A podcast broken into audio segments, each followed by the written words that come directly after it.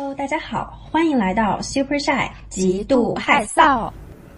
我是纠结了半天要不要读博，最后并没有读博的向向。啊，我是正在读博、寒窗苦读、舌战群儒的蛇蛇。我是我在读博想法的边缘试探的抱抱。前两天我在上学的时候呢，因为骂学校发了一条微博，我不想这条微博突然间变火起来，多了很多关注我的新朋友。讲读博精神状态的微博一下获得了好像几千个几千个赞。呃，作为一个现在正在读博的一个美国文科博士，可能很多人对于像。读博这个事情，不管是说怀着憧憬也好，还是已经变成了一个啊风烛残年老博士生已经心寒了也好，大家可能嗯平时在国内听到更多的是可能理科博士的一些分享，比如说在实验室的人情世故啦，跟大小导师之间的相处啦，以及像理科那边的呃行规是说你要不停的做实验跟发 paper，所以你可能每天是在实验室里泡着的时间多。但像我们这种文科博士就属于卡在一个有点尴尬不上不下的位置嘛，就是嗯我们是。毕业的时候，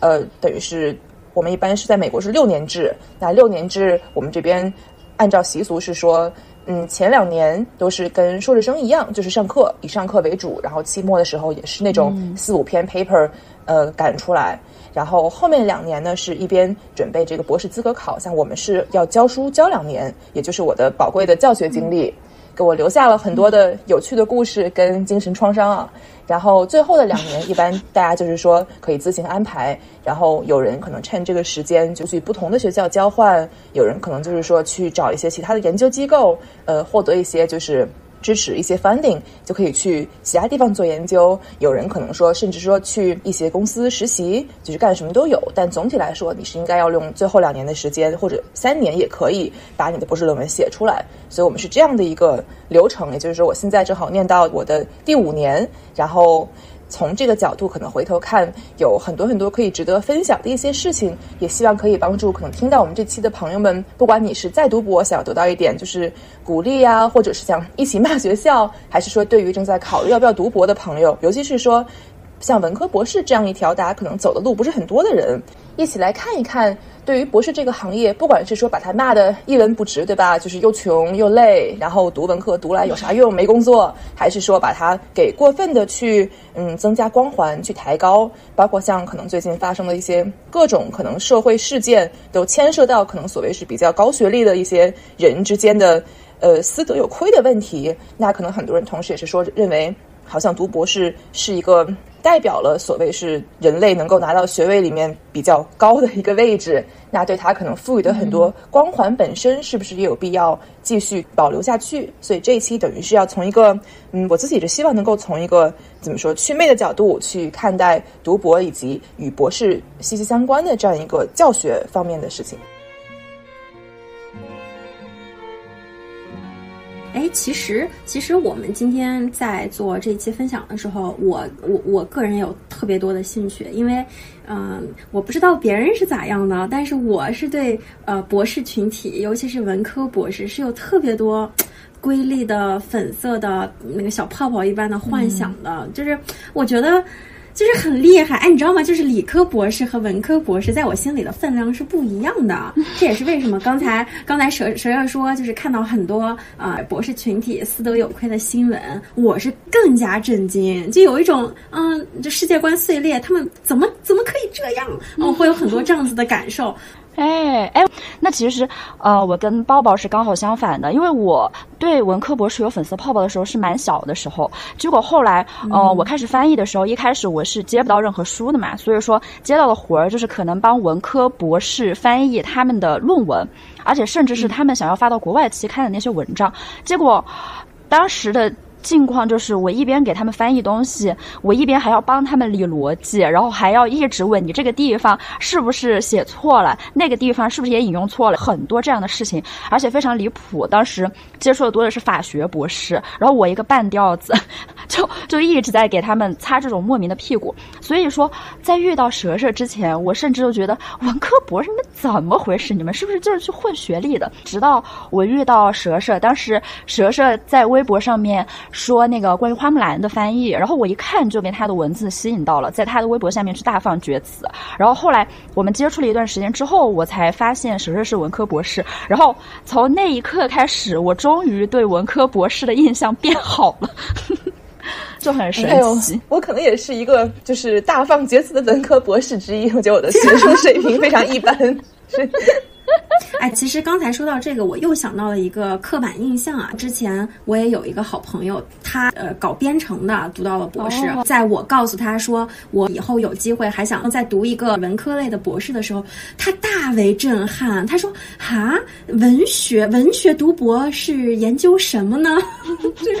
对对对对对，其实我觉得这是一个特别有趣的问题。其实包括像跟身边很多的朋友进行交流，我发现很多人他在很小的时候，就是说。不管本科去念文学相关的专业，还是说心中有一个没有破碎的文学梦，像其实很多人他最小的时候是有概念，我也是会认为说，我在这个文学的教育方面，呃，越念越久，仿佛能够帮我，比如说成为一个更好的作家，对吧？就是我其实听过很多这样的一个逻辑，就是我喜欢文学，想当作家，我想当诗人，那我好像只要去念中文系、念英文系，甚至去读博士，就能帮助我写得更好。但实际上，这是一个可能很多人在小时候都会有过的这样一个很嗯天真的误区。因为实际上本科的时候还好，但读到了博士阶段，如果你想走的是创意写作方面，那其实像美国来说，它已经有自己很成熟的这样一个嗯创意写作专业，他们有自己的一套逻辑，然后请来帮你上课的都是。是真的是著名的，像作家呀、诗人呀和非虚构的写作者呀，这样就是等于这些人在手把手的、很实地的去改你的一些创作东西。而像我们这种就是在本科专业念书的博士生们，其实是离我们狭义上的创意写作是很远很远的。如果说呃，我是从这样在美国从本科读到博士的经历来看，那其实，在本科阶段，可能我们还是。最一开始会先训练你做一个叫做 close reading 的一个东西，也就是说所谓的细读。我高中其实念的就是现在向向所执教的国际学校，在念对呃英语课的时候，实际上就已经开始接触了这种细读的手法，就是你要怎么在，尤其是考考场上，对吧？考场上给你一小时四十分钟的时间，给你一个文本，比如给你一段诗，你怎么把它去拆解成各个的。小部件，你去看，他说他用了什么隐喻，就是它的韵脚是什么，它的格律是什么，你要有这个技能，把它就是拆分成很细很细的很多的文学手法，去分析它的审美观，去从每个手法里面分析出那作者为什么要干这个事情，他达到什么样的效果，这是一个可能是最最基础的这样一个技能，然后大概用到本科为止就基本停止了。就是虽然说我现在可能会时不常在写作的时候，还是会说，那我要细读文本，我要去看说这个文本里面作者的哪些手法还是在代表什么，还是会引用很多这个剧去分析它的美学观所在。但实际上到了博士这个层级，可能嗯单纯为了美去读文本，反而是大大减少了。比如说我研究科幻本身，那好像我就已经。不是很能够在阅读一个科幻小说的时候，专门去关注于说，哇，作者这么写真的很很美，脑洞开的很大，而是我要去写，那这个科幻小说它可能是在你把它给放在一个更广阔的呃科幻文学史是什么样的一个状态，它怎么去承上启下，或者说它怎么去呼应了一个更大的时代背景。所以，其实我们研究的很多方面呢，是在用这个文本本身去关照更广阔的一些历史脉络，或者是说哲学理论，去寻找一些更大的东西，有点像是说你以小见大、一叶知秋的这样一个感觉。可能，嗯，过往的一些过往一些年代的，就是学者，可能还是会有集中在对于美学探讨上面。但尤其是现在，我处于这个文学专业里面，感觉身边的人他研究的主题之类。或多或少还是在通过文本，乃至是说不再细读，是大量的去粗粗的扫扫一眼这些所有的文本，从里面去关照一些可能更广阔的东西。我自己可能觉得遗憾的点在于，持有这样的思维状态再去看小说的时候，就很难怎么说，把它当成是一个完完全的纯粹的美学享受，总会去忍不住想说，那它表达了。什么可能更深远的东西，就总会可能是脑子是浮在这个文本上面的，可能同时也是一种怎么说，阻碍了我能够完全沉浸到文学的美感里面的这么一个壁垒。所以我觉得很有意思，就是可能现在自己的职业本身就变成了每天会对着这个文学的文本，但反而会让我可能在闲暇的时候读小说，读的没有像之前读博之前那么的尽兴。我感觉你们作为文科专业的学生，已经被训练成把这个变成了你们的一种本能了，是吗？对，它可能变成一种思维方式，导致我现在可能更极端，就是因为我现在研究科幻嘛，我可能当时最爱看的就是科幻，但我现在就很难说。再单独去阅读一个在我研究范畴内的科幻小说，而不去思考它到底就是呼应了什么，代表了什么，导致我现在看科幻的乐趣大打折扣。但是同时，可能对于阅读小说那种单纯的渴望并没有下降，所以后面我的阅读快感就开始大量的从像网文呀之类里面去寻找，或者读一些我自己之前没有那么感兴趣的类型文学。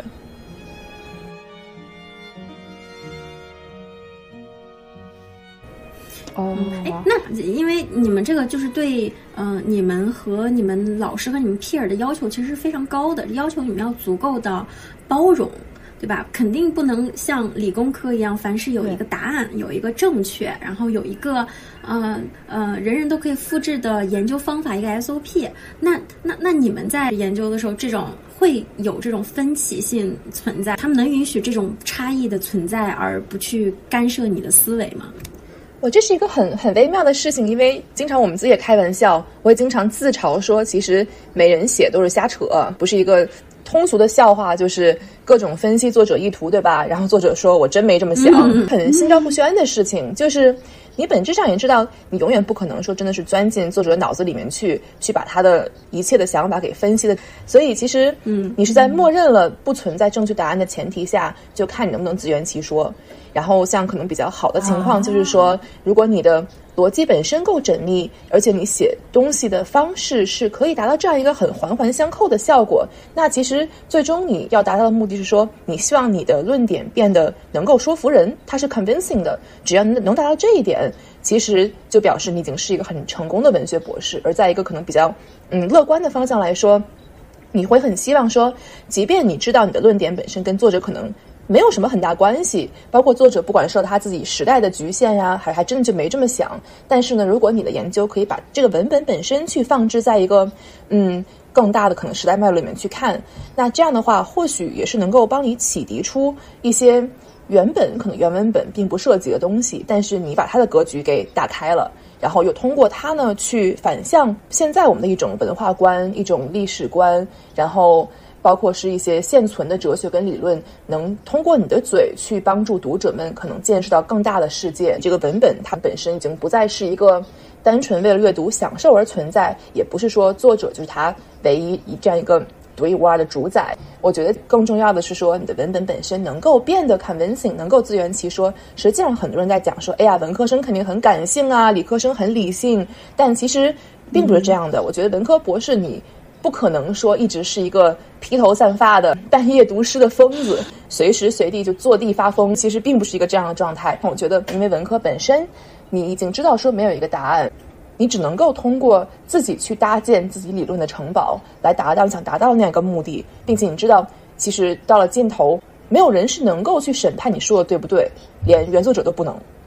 所以这样的话，其实反而是更更考究你的逻辑本身。所以我觉得我自己在写文科论文的时候，我反而变成了一个更侧重于去运用这个逻辑理性思维的这样一个人，因为不像说像在些理科里面的实验做不出来，那就是做不出来，你肯定是什么步骤做错了，然后像代码跑不起来，就是跑不起来。但在文科里面，可能很多时候你以为自己好像说的很有道理，但是你拿去不管是说像博士阶段。嗯，答辩的时候，老师突然问说：“那你怎么解释这一点？那两点之间的联系是什么？”你发现说这个东西可能对你来说非常的凸显，但是在外人看来，他完全没被你说服。所以，我觉得本科博士很重要能力是说，能够把你的逻辑变得尽可能严密的同时呢。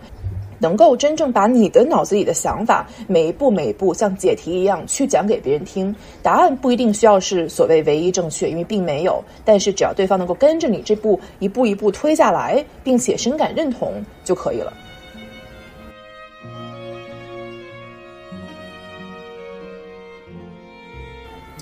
那那你要是这样的话，你研究的这个文本，你显然付出的时间精力是超级多的。那评判你的那些人，比如说你的老师，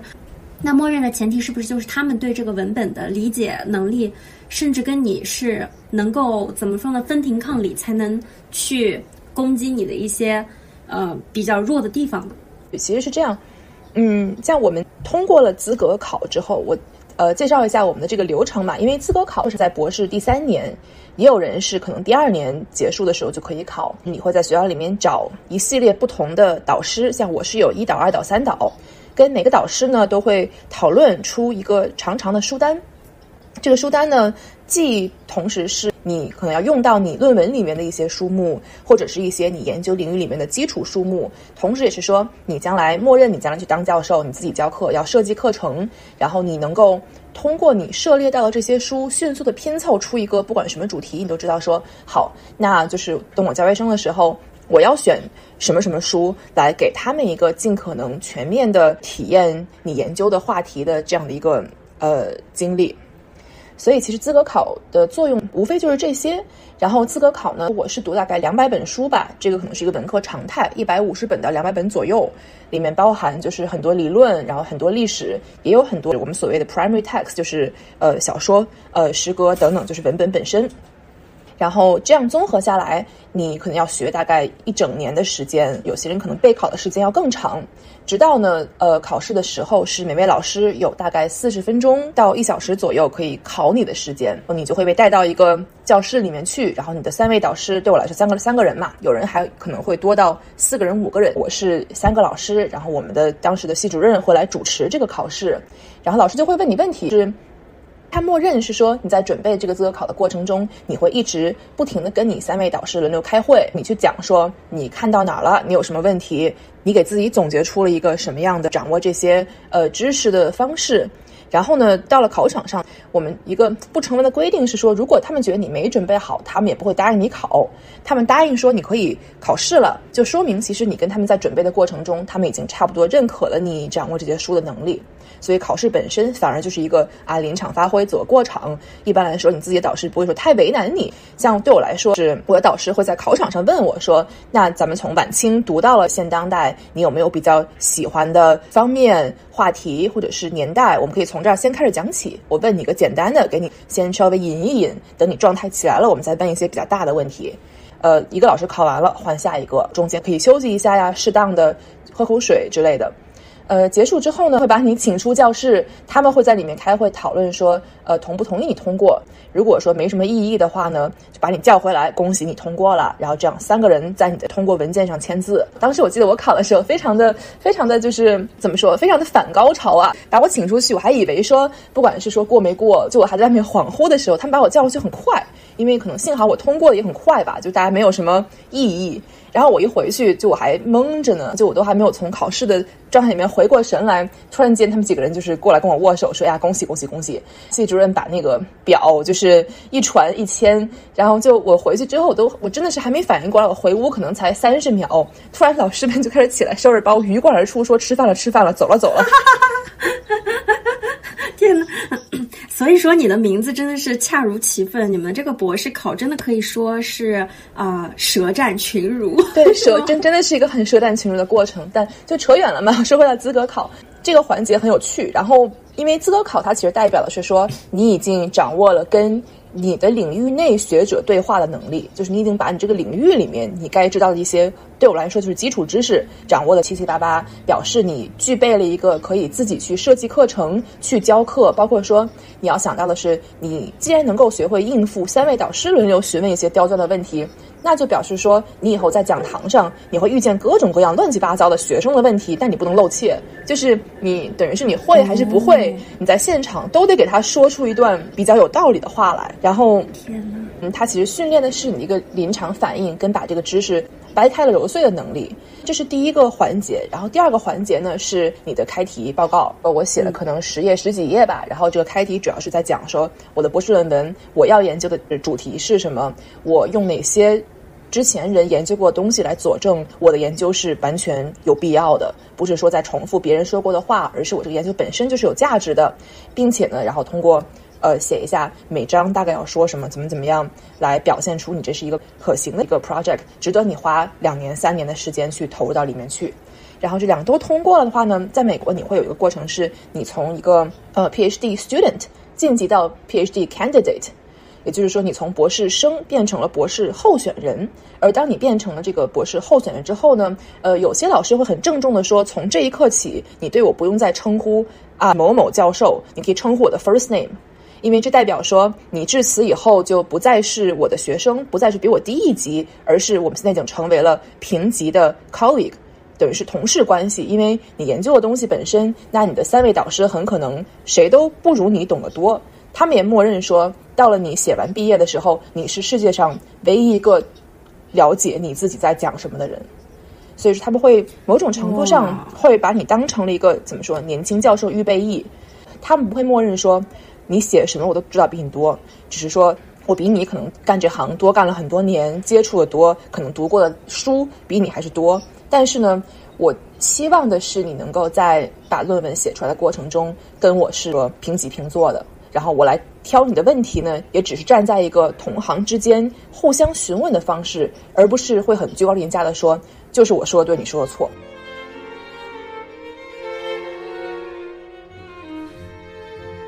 我自己也好，也有一些我身边的朋友也好，当初有一个没有读博的原因，就是因为。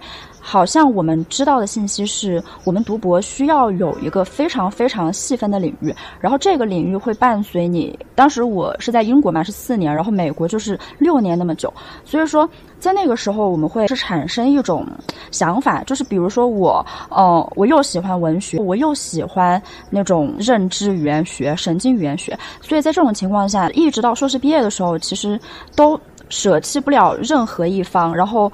就是因为这种。这样一种很简单的原因，就没有再去读博。我后来看到的蛇蛇就是又有那个科幻世界文学的方向，然后其实也有认知语言学的方向。我就比较想知道，在读博之后自己确定方向到底是像我们平常说的一样，你一定要在一个非常非常细分的很小的领域，呃，一直走下去，还是说其实是可以综合到。嗯，不同的领域，甚至说是我以前喜欢的几个领域，然后前人没有做过的，我可以把它们综合起来。这是特别有趣的问题。我觉得其实，呃，在某种程度上，它是有可能给你提供一种帮助你把喜欢的东西都综合起来的方式。我当时本科读的也是文学跟心理学，两者我都很喜欢，就很放不下，导致我本科的毕业论文还是要强行结合两方面。当时也是知识没有很多，就强凑。但到了博士，其实首先是说，当你考进来的时候，可能美国比英国稍微好一点，因为英国可能是默认你带着一个很完善的研究计划进来读，就是说你没想好就不要来。但美国的话，是因为不管你是谁，你入学头两年都在统一的上硕士层面的课，补全你的很多的理论基础，帮你去接触说，呃，这个学校里面有哪些老师可以提供指导。那你在这个过程中，实际上会发生很大的改变。我记得我提交博士申请的时候，想研究的东西跟提到的理论，包括提交的就是一个 writing sample 写作的样本，跟现在的状态比起来，我觉得差的挺多的。因为我觉得我是在读博的过程中，逐渐找到了能够把自己的兴趣给综合起来的方面。尤其是在你大概看过了两百本，对吧？别人都怎么写这个话题的时候，你会自然发现，那很多事情不是有兴趣就可以，可能是我有兴趣，但我对这个主题了解就是很浅，它只是一个我自己觉得很很酷炫的东西。那可能取舍也是到了后期，你自然会做出来。就是你再怎么喜欢它，你知道说现阶段你没有能力把它去放进你的论文里面，那可能对它的研究，你只能够单独出来。为他再去写别的论文，或者就是只能说变成一个爱好。但我觉得文科博士的好处在于说，嗯，他给了你很多自由的空间嘛。因为理论上讲，你感感兴趣的所有东西都可以进入论文里面去。像我还认识朋友在用量子物理研究文学啊，其实就只要能资源就都可以嘛。那你如果现阶段不行，也不代表说你就完全就要放弃。因为你如果想象说我到了未来有更深的积淀，或者是说我这个论文不行，那我先写出来一部分，一点一点一点把梯子搭上去，那可能到了未来终有一天我会说建立起自己更完善的理论体系，再去把我喜欢的东西引用进来。也会说，可能是你来读博之后，才逐渐发现，哎，其实有人的想法跟你是类似的，有人已经在你之前用他自己的方式结合过了你想要结合的一些领域了，你就把它拉过来，用它来完善一下你的理论，就也很好，也很好用。所以就是，我觉得文科博士很很有趣的点，就是其实你可以在很多的方面就玩出花样来。哦，等于说你最后产出，甚至是中途的道路，其实都可以跟你最先提交上去的那个 sample。嗯有很大的不同。对我已经忘了我最开始报的时候教的是啥了。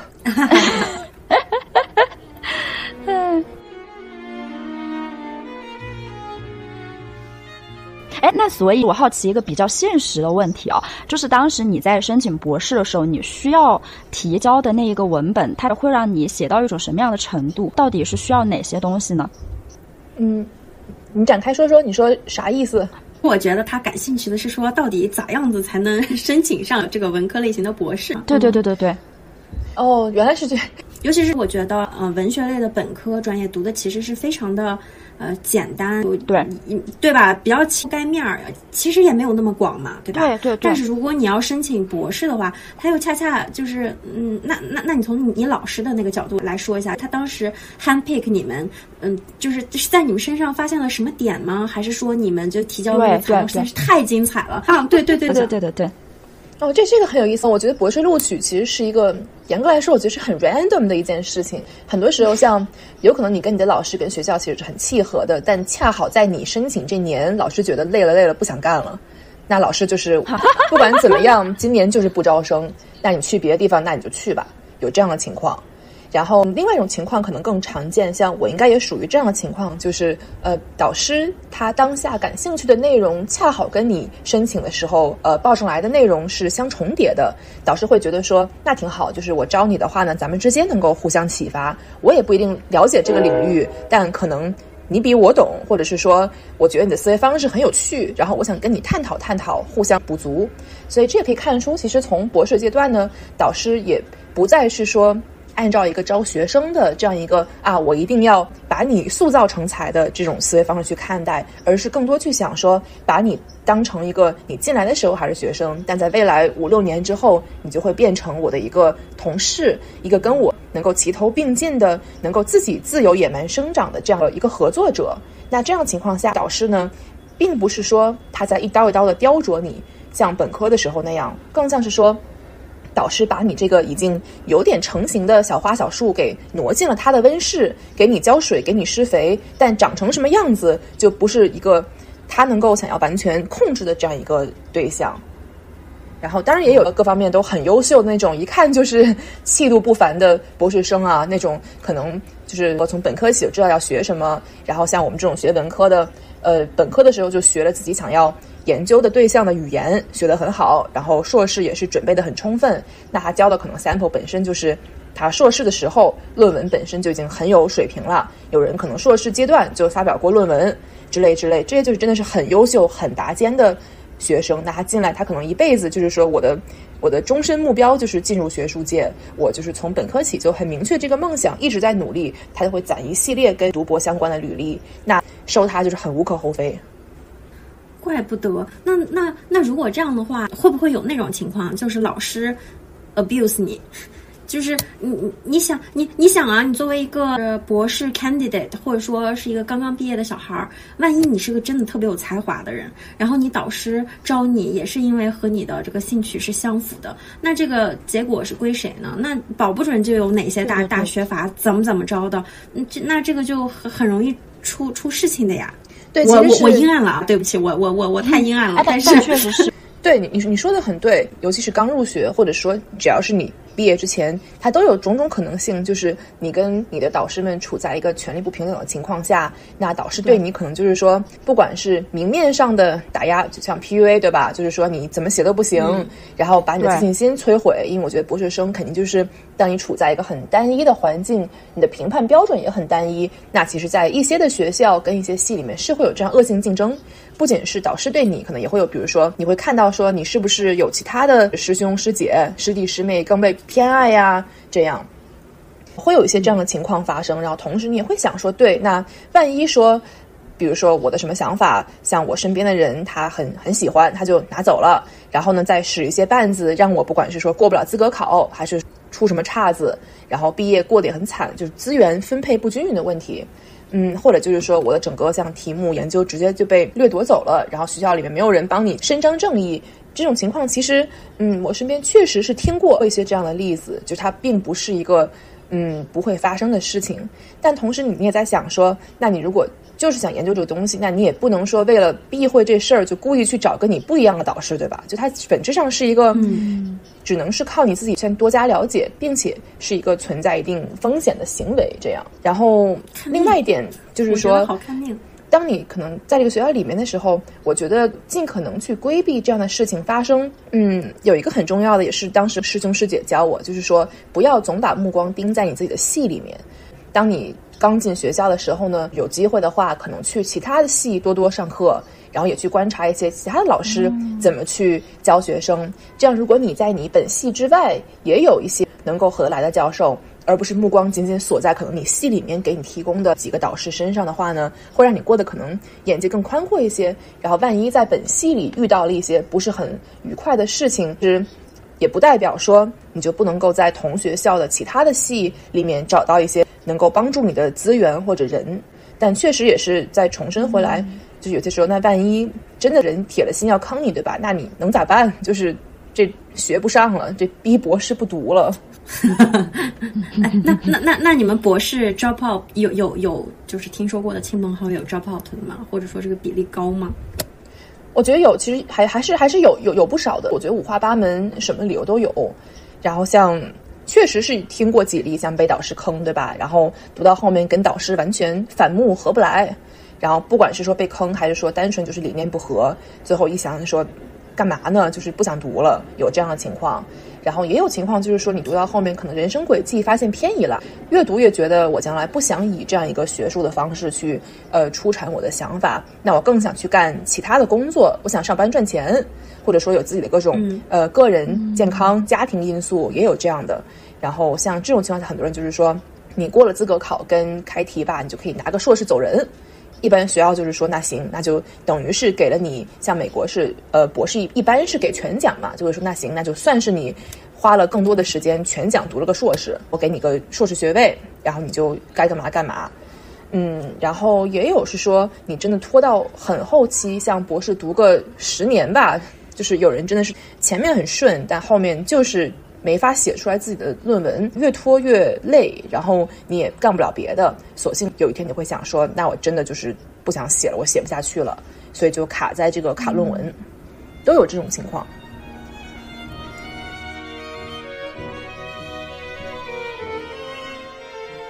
除了说博士，还有名校，还有名校的博士，尤其是你们师门，其实就那么几个萝卜。对，但是在在这个象牙塔之外去仰望的人是非常非常多的。你你有没有说某些时候会觉得说货不对版，或者说觉得我身边的这些个嗯货色，或者说就是呃打眼看不仅是我们学校，其他学校甚至说行业里的几个所谓的泰斗也不过如此。你你会不会有这样子的时刻在？嗯，我会觉得其实说。就是因为你刚才说的这种名校光环，导致我觉得博士群体里面它出现这种冒充者综合症 （imposter syndrome） 其实是很多很多的。像很多人就会觉得，你第一反应说啊，我配不上我学校的名字，就是为什么说呃我的学校这么有名，在外人看来充满着仰慕，就仿佛那全校师生都应该是金光闪闪的，就会想说那为什么可能我不是这样的？会有这样的想法，尤其是说如果你的本科院校不是说严格来说的一流。或者说你是一个国际生，然后你就考上了一个，比如说美国顶尖的一个高校，在里面学习，那有一种是外人纷纷道贺道喜，但你却觉得说，那我甚至都没有在美美国读过本科，我来的时候英语口语可能还在挣扎的这样一个过程中，那我是不是能够配得上在这个地方待下去？我这种心态其实很很普遍的，并且会给人造成很大的痛苦。但另外一方面呢，可能这个光环。它同时是双刃剑嘛，就是它一方面会给人造成一种不成比例的自卑痛苦，呃，另一方面也会助长一些人可能对自己一厢情愿的自傲，最后导致一个不好的结果。像很多人觉得说，那我一路就是这些名校读下来，我一辈子没读过不好的学校，那到了博士阶段，你会到了一定程度是说，因为每个人读博，我觉得是很同样都是挺难的，你最终是一个跟自己的较量的过程，你要把你的。思想去嗯写在纸面上去展开来讲，然后到后面其实都已经不再是说学校如何，因为学校可能最大作用变成了提供一个资源，提供一个背景板。那我们学校就是有钱、书多、机会多、导师优秀，但也就仅此而已了。实际上到了后面，就学校的名字本身，当你过了一个特定的 level 之后，其实也就不那么重要。就好像你考 GRE，你分数过了一定分数线之后，你是满分还是比满分少几分，已经没有那么大的区别了。然后像很多人，呃，如果他抱持着这样一个，那我是名校生，那天下的好都应该是我的这样一个心态，像我身边也有这样的这样的同学呀。那其实到了后面，嗯，当你发现自己不行的时候，会更加不愿接受现实，会更加有一些不切实际的对于自己的期望。像我见过很多，像到后面有点写不下去，就是一开始他可能从小就顺风顺水，觉得我是一个天选学术人，然后可能博士题目就开很大，开的很大呢，你又不敢接受说。这个题就是开大了，那我就是没办法再给我这个两三年时间里面把我想写全都写出来，然后到了后面变得很骑虎难下，就是它大到你自己又圆不回来，但同时呢，你又不愿意去接受说，我退而求其次，我接受我这个论文它是有瑕疵的，这样可能把自己就是钻这个牛角尖，越钻越难受，到了后面就想说，嗯，给自己可能除了这个光环之外一无所有。所以我觉得，其实这个名校光环，它是一个很害人害己的事情。就是，嗯，一方面它可能会让人自卑，一方面会让人自傲，同时可能外界的压力也会更大一些。可能外面会嘀咕说：“哎呀，什么什么，这个学校出来学生就这样啊。”就是会造成一个嗯更大的落差感。毕竟你们学校实在是太好了嘛，对不对？像你们去读博的人，是真的就是我热爱我研究的这个东西，我有一个理想，还是说我就是。为了名校而去，我觉得你这个问题其实是没有在读博的人会很容易问的问题，但实际上到了 这个在申请博士的时 候，实际上大家我觉得考量的并不太是这个，就是你再想读名校，那名校里就是没人可以带你，你想读你也不合适嘛。我也见过很多朋友，他选导师也不是说真的是因为你要在常春藤里面尬选，你可能更多是去看说你先把。每个学校的哪个专业适合你挑出来看，然后再去筛导师。所以其实可以说，读博是跟着导师跑，而不是跟着学校校名跑。跟着学校校名跑，就更像是本科阶段乃至硕士的问题。但到了博士的时候，你肯定你的最终目的导向是说，那我能不能够顺利毕业？我能不能在我的行业里面拥有是足够的知识储备？那我肯定先去筛谁是行业大牛，然后把这些老师在的学校都筛出来。那这点其实文科理科就没有什么差异，大家都是跟课题和跟导师来来做自己选择和努力的主要方向。对，但肯定是说常春藤因为财大气粗、名气高嘛，所以其实当然这些学校里有很优秀的教授的比例是要更大的，但是呢，不代表说。呃，学生就会完全只冲这几个人去。除了藤校之外，也有很多很优秀的学校，乃至是说我们所谓的大 U，因为它呃，不管是地理位置，还是说跟其他系之间的联动，还是说校方的支持等等，也会有很多很优秀的老师在这些学校里面。那有学生就是说看中了自己喜欢的导师的研究内容跟方向，明白说我去这个学校，即便可能没有这种所谓拔尖藤校的光环，但是导师能提供给我的，不管是说启迪。还是说研究路数，还是导师本身的呃学术资源，都让我觉得很值得去跟他们。那实际上我也见过很多朋友是为了这样的一种考量而放弃一个藤校的录取。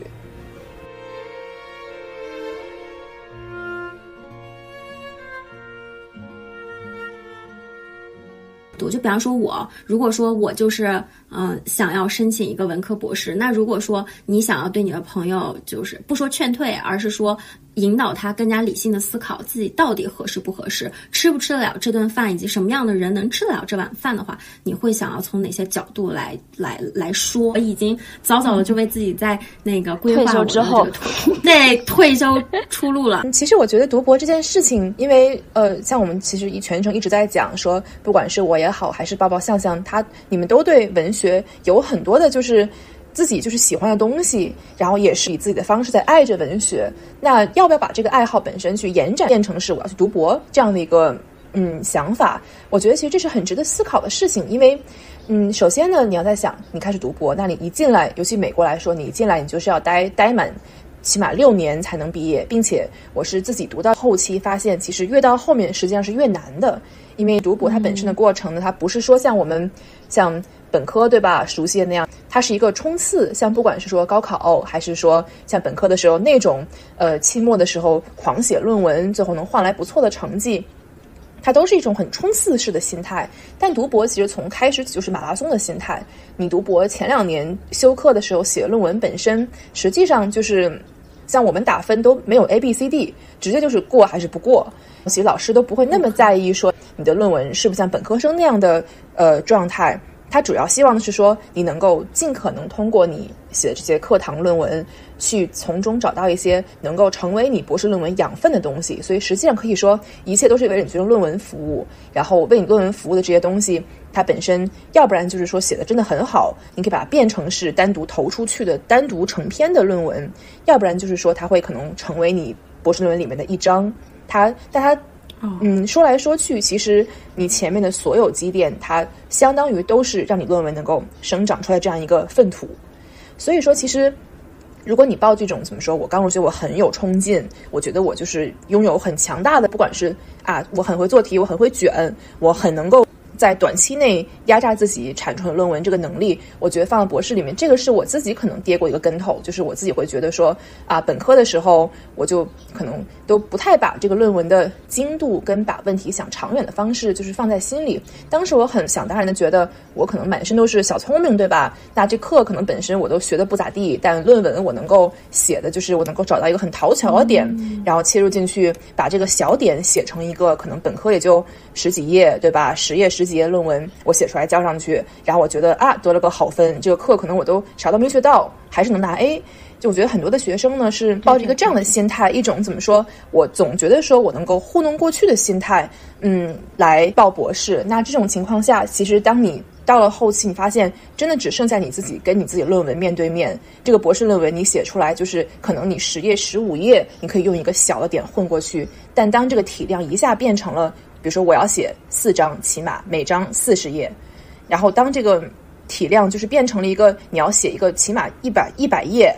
呃，一百二十页、一百五十页的这么长的一个论文的时候，你发现你不再可能有这样一个糊弄的余地，你。真的不懂就是不懂，不会就是不会。你就是说，你这一章稍微就是这个这口气断了，那你其他章也会相应的出问题。你发现说，只有你自己跟你一个千疮百孔的论文在面对面，就好像你在不停的想要修一辆无法跑起来的破车，你不停的缝缝补补，不停的去堵窟窿，你就很多时候就是说，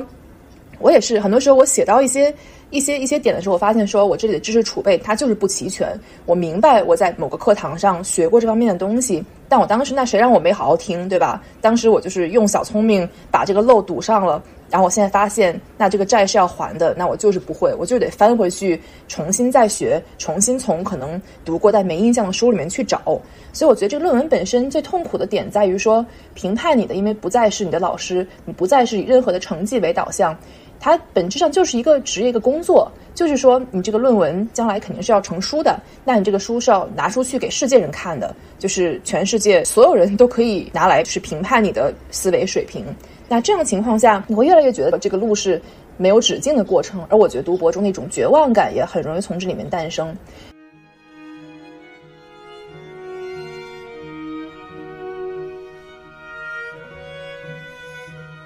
因为像我们说回来，像我们在录这个播客，然后我身边很多朋友也是，嗯，确实因为对吧？你考过了资格考，你怎么样都能说两句，就博士们都被纷纷训练出了一个张口就来的这样一个水平，就是能够面对学生提问不怯场，老师问你能舌战群儒，但实际上你能够做到这样的舌战群儒，只是很基础的一个水平。确实，你拿出去，你讲个播客，或者是你在大众面前，你稍微给他来一段。像我知道很多像这个呃博客主也会请来在读博士或者是年轻教授来进行一个分享，然后貌似从外人听上去觉得你说的头头是道嘛，就是说哇你旁征博引，对你反手就是一个黑格尔，好像很厉害的样子，但实际上你放在学术界的内部呢，它只是一个基础操作，就是你不懂才是有问题。然后，当然也有可能是说，这个东西你本身你也不研究它。那比如说，我说到我本人，我虽然读的是文学，但我确实不懂黑格尔，所以就是我也不是不能够反手一个黑格尔，但是我其实不懂。但如果我用这一套去到外面去讲的话，它可能就就很像一个降维打击。你实际上你自己什么货色你心里清楚，但可能别人一听说哇你在读博士，那你讲黑格尔一定是讲是对的，就会有这样的情况发生。但实际上呢，如果你很沉迷于这样的一种卖弄部分的名字跟学识，而你心里其实知道这在你的行业内只是一个基础操作，当你沉迷于这样的一个状态的时候，你再回到你的房间里面去看着你屏幕上很单调的自己的论文，会觉得落差感可能更大，因为你可能想象说，那这群人就是啊读这么多书，然后。有这么多的知识储备，那随便讲两句好像都是很有道理的样子。但实际上，我觉得我们很真实的这样一个日复一日的生活，不管是我还是别人，会每天陷入在一个对自己的不满跟痛苦里面。你会起床，发现就是说这一天就蓬头垢面的过去了。我对着电脑可能对了很久很久，我一会儿可能跟人聊聊天儿，一会儿去看看视频，但还是一个字没有写。这一天就一天一天就过去了。尤其是说，当你没有在上课跟教课的时候，实际上你过的是一个。就很很像坐牢的这样一个生活，而且你又不能够说你玩也玩的不痛快，你觉得每天好像都是过的是一样的，但这一天又过去了，只有日历在翻，但是你的进度却还是就那样，你就会想说那一天起来，我好不容易今天起了个早，然后啊我喝了咖啡，我准备好开始写了，可能你最开始可能写了两句，你觉得不错了，可以休息一下，然后你开始哎干点事情，打扫卫生、买菜、做饭。然后结果你折腾一天，一看转眼下午了，到下午了，累了，困了，睡一会儿，起来晚上了，又该吃饭了。就是这是一个很真实的这样一个在论文写作阶段博士生的一天。就是你有种你觉得你总是很忙，但是你又不懂在忙什么，然后可能这一天就很抑郁的过去了，你还是没有进度。呃，另外一点就是说你在你的同届学生里面，你当然会看到一些人，就当然说就博士行业跟任何行业一样，都会出现一些 asshole，对吧？那就是有一种 asshole，他就是。特别喜欢到处炫耀说：“哎呀，我是市场之星，我一毕业就要被学校疯抢，并且有些人是真的是会就是怎么说骑到你头上来进行这样的一个输出。有人就是这样的性格，他就好像说你不管念什么书，不管你干什么工作，且不说哪都有好人，我更想说哪都有烦人的人。所以我觉得博士生们之间其实就是。”过的是这样一个很微妙的生活。可能今天我就听说说，哎呀，哪又开了个学术会议？我认识的人几个人又出去去出席了，然后他们讲的是什么什么题目？但是呢，我因为我自知自己进度不行，就没有报这个会议，也会觉得说，哎呀，这一天心里好难受，因为看了别人好像在很光鲜亮丽的分享，在跟大牛们社交，而我因为没得可说，没得可写，而闷在家里面更写不出来了。就其实这种情况都有。然后像。我们都互相就开玩笑说，因为当到了博士这个后期阶段，可能很多人就会沉迷于干一些跟脑子完全没关的事情。像我开始沉迷做饭，那我觉得给人一种，嗯，论文写不出来，但起码我今天很结实的处理了食材，做了饭，会觉得有一种手上没闲着，仿佛把自己的身体有照顾的还不错，就会觉得有一种好像。成就了什么的错觉？嗯，很真实的来说，我觉得读博士你很容易陷入到一种半抑郁的状态。我突然想到，我们之前网文那一期，你有说你有这个刷榜的习惯，因为你觉得只要你在看文字，好像就是有用的。对，结合到你今天说这半抑郁的博士生涯，嗯，突然就有一点点理解为什么你当时会那么做了。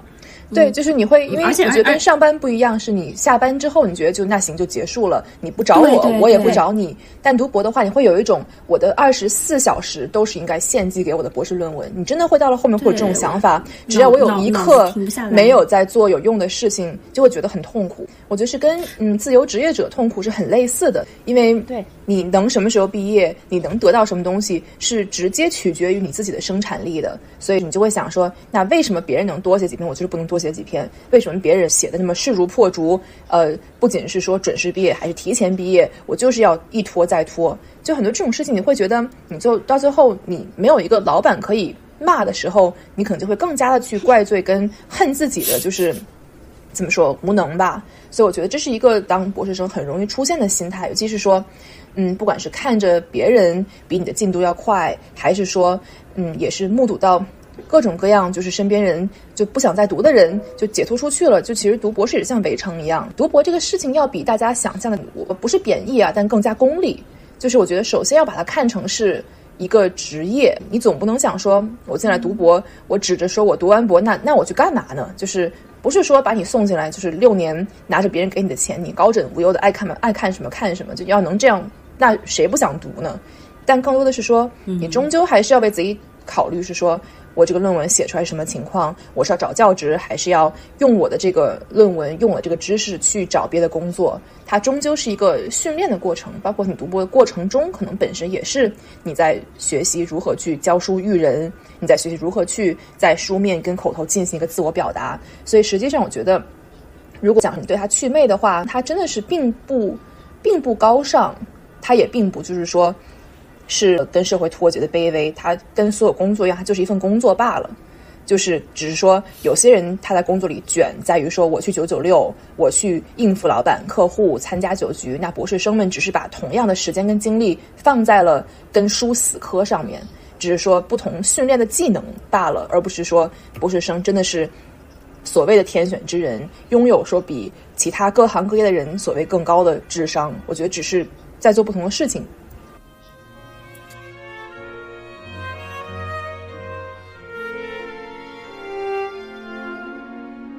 嗯，你你我我想到了一个一一个一个一个 fact，就是我前一阵读那个什么刘擎的《西方现代什么思想讲义》那本书的时候，我我有一个非常奇怪的呃滑点嘛，就是我发现好像文科好多天才啊，好多都是十几岁就念大学，然后二十出头去读博士了。像在整个文文科界，这种天才的比例高吗？还是说他们是幸存者偏差？就是？我觉得是幸存者偏差吧，而且我觉得天才的这个定义，我也可能要质疑一下，因为我觉得文科跟理科不一样，在于我觉得可能因为我自己在文科里面，所以我更相信理科的天才不是文科的天才。我觉得读文科这个事情，你要去看哲学跟历史，就跟文学的话，我依然觉得它是一个你自己本身没有一个洞察事情的能力之前，你可能很难去达到一个真正理解在发生什么的地步。所以我觉得，我眼中起码我身边的文科天才也有，就是真的是很小进来读博，但其实读起来大家也就都一样，因为它毕竟像我刚才，它是一个马拉松，所以其实你即便说你很小的时候就对某一个方面呃有了很深的见解，但也正因为文科没有一个标准答案，不像是说我很小解出了一个数学猜想那样意义上的天才，文科更像是说，那我把这一个项目这一个主题探讨完了，那到了后面。就是我依然还是要去找第二个、第三个、第四个。那这样其实就不再是说凭着我比别人起步要快，就是能够达到的这样一个目标，而是说我有没有这种后继发力的能力。而这个其实确实考教的是说，只有阅历跟可能经历多了，才能够有一定的这种洞察力。所以我觉得所谓的天才跟普通人之间，嗯，起码是我身边的就是博士群体，我觉得嗯，并不是一个所谓的刚需。那最后我想问的就是关于打消我去读博士这个想法的几个点。一个是我我突然发现，好像文学博士和其他的一些博士，他其实不太一样。因为有一些其他的专业，你是不是这块料，你你是自己心里有数的。嗯，你的智商能不能就是假假设说是呃做纯数的，你数学到底好不好，你知道。但是好像这个文科的博士，他重在一个积累的过程，而这个积累它是一个过程。它不是一个可以观测的一些指标，那那那我我就会害怕说，如我做了要读这个文文学博士的这个决定了，但是我在中途发现，我我才能意识到我不是这块料，我开的这个题我合不上，会有这个风险，而且我觉得这个可能性好像还蛮高的呀。对，我觉得你我觉得你说的对，起码我其实我觉得我看我自己就类似于这样的情况，就是我觉得我我属于一个读博前没想明白的人。虽然说我肯定不后悔读这个博士，我也是强行读到了现在，就是目前看来也呃暂时没有说担心写不完博士论文，但实际上我觉得我是读到了很后期才发现，其实我对于写学术论文的兴趣没有那么大。我会突然发现说，我的表达的方式、思维方式啊，以及引用他人的方式跟路径，就不像是像博士论文里面大家会很习以为常的说，那我就是要搞一个像 literature review，我就是要把所有的泰斗全都就是去去呃致敬一遍，或者说我就是好像没有那种对于学术本身研究的厚重程度的这种感知。我是到了现在会发现说，实际上我更喜欢进行一些更短小精悍的输出，就是我就这一观点，然后这观点我给你讲清楚了，我就我这边就完事儿了。我其实并没有那种意识，说我这个观点它回应了这个啊学术发展史里面的哪些问题，我跟哪些大师进行了对话，我是没有那根筋。所以我发现，其实呃，像对我来说，我就是开始读了后面才发现说，或许可能本身我啊，并不是一个天选学术人，就是我也能接受说，将来可能我产出知识的方式，更多的是说在面对大众进行这样一个沟通，因为我发现到了这个学术界的所谓高端局，其实更多更像是你在跟。别的学者在高手过招，每个人都是跟你一样的这样一个 training 背景，你看过的书他们也都看过，他们等于是，嗯，全都在盯着说你有没有什么特别高精尖的这样一个创新。嗯，但但但实际上说，我觉得我对这个局就是，首先我觉得我打不来，我觉得我终究就是说读书的方式也好呢，还是说我产出的角度，就是我自己知道我肯定是漏洞百出的这样一个状态，我也天然来说不是这么感兴趣。来打这种高端局，我对于可能挑战这个知识的边界的兴趣呢，呃，要小于说，我我觉得这个知识我已经有很多了，我自己都觉得有点应接不暇。然后加上像我知道咱们也做过像 MBTI 的讨论嘛，然后我确实发现我身边的博士生里面，我是极其罕见的艺人。我发现，我发现作为作为艺人，在博士生这个群体里是很难很难生存的。其实前两天我们聚会，可能十个人，大家问了一圈，我是十个人里唯一的艺人，别人全是爱人。天呐，不过这个是很符合那个刻板印象的，好像呃象牙塔里就一个是你挨人，你才更能够呃耐得住寂寞，然后另外一方面好像感觉就是你对外的输出呃有限的时候，你向内的一些思考啊、积累啊、审视啊是更多的，这是一个刻板印象哈。对，然后另外就是爱人跟艺人一个不热生的生活方式问题，就我觉得孤独是。呃，很大的一方面，而且我觉得大家进来各自背景是五花八门的。同学们很多人可能是已经成家了，比如说有有小孩，或者是说跟你背景完全不一样，或者说你作为一个艺人被投入到了一群爱人里面，你想搞事都搞不起来，都会有这样情况发生。所以我觉得在博士生的精神健康里面，嗯，感到孤独，我觉得是很大的一方面。起码对我来说是。像有些人就会觉得说，那正好我就是不喜欢跟别人打交道，而这个职业本身完美的让我规避了需要跟人打交道。呃，很多人他做到教授还是这样的，他就是觉得说我就是天天性不喜欢跟别人交际，那来读博反而是让我觉得很轻松，因为我只要疯狂的写就可以了，我只要把我背的课讲好就可以了，我可以呃心安理得，甚至是被支持当一个社恐人，因为对我的就是能力的评判标准不太在于我的社交交际能力，所以对于很多人来说，他们选择读博士可能也有这种性格跟喜欢的交际方式的这样一个考量。那对我来说特别搞笑，是我呃来读之前嘛，我跟我的导师来见面，然后导师他说问你个问题，你觉得你能多久不跟人说话？然后我想了想，很真诚的说，我觉得一天吧。我这一天可能我就不跟人说话了，但可能在网上聊聊天就差不多了。导师就是看了我一眼，他说你知道我写论文的时候，我一个月没跟人说过话，每天自己图书馆。妈呀！然后我来了之后，发现他不是危言耸听，就很多人真的是他在呃深度进入到一个心流写作的状态里的时候，他是可以做到不理人，连社交媒体他也不太看，不发消息，不跟活人有任何的交流，就是每天自己在家在图书馆，就是他能够做到这样的一个程度。但我发现就我的性格做不到，我觉得我我真的是可以几天不跟活人说话，但我起码得网网络热聊，对吧？再不行我得发点微博，就是尖叫一下。然后发现其实。对，因为我是一个 就不跟人交流会被憋疯的这样一个艺人性格，所以会觉得其实读博的时候，也是我在有意识的会说，哎呀，又过了一周两周的，我会喊身边的朋友们过来一起玩，就变成了我一个艺人带着一群爱人在那边就是打牌喝酒，然后当然大家也很开心啦，就是觉得可以放松一下心情。但就是我发现，如果我不喊人的话，大家可能就是都是爱的自得其乐，然后我就会变成那个读博读疯的人。所以这可能也是一个很现实的考虑。如果大家就是怎么说，很耐不住寂寞的话，因为毕竟说你要想长期的去读去写，你跟人说话会降低你的效率嘛，会打断你的思路。你就是要学会耐得住寂寞。所以往另外一个角度看，我也是在读博这个训练中，可能是在。让自己把自己的性子磨得更近、更有耐心一点，因为我觉得我可能本人是一个嗯不太有耐心，而且比较咋呼的一个人。所以读博之后，我觉得我反而性格也是因此变得沉稳了，就不那么冲动，不那么三分钟热度，开始学会有一点像日拱一卒，每天写一点，就是不要想着说一步登天这样的一个心态。我觉得其实也是很磨练人心性的一个很好的训练。今天这一期呢，沿用了我们之前行业分享的那一期的理念，想通过这样的方式呢，把聚焦点给放在更广阔的各行各业上面。一方面呢，是希望帮助大家对自己身处的行业有更多的了解，像不是说博士生就是每个人呃进了学校就开始口若悬河，不是这样子的。唉，要想把文科博士读好，真的好难呢。听之前我还在纠结，纠结我到底有没有文化水平和我耐得住寂寞的程度到底是怎么样的。听完之后，我觉得我可以彻底不用纠结了。我接下来的发展道路就是去跑马拉松和攀岩，然后再有钱一点我就去滑雪。总之，在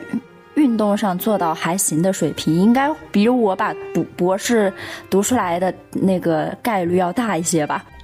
那欢迎大家在苹果 Podcast、喜马拉雅、小宇宙、QQ 音乐或者网易云音乐上订阅收听我们的节目。如果大家喜欢我们的节目，还请多多支持我们，为我们点赞、留言或者分享。我们将会努力保持双周更新，期待我们下次没羞没臊、坦诚相见。拜拜。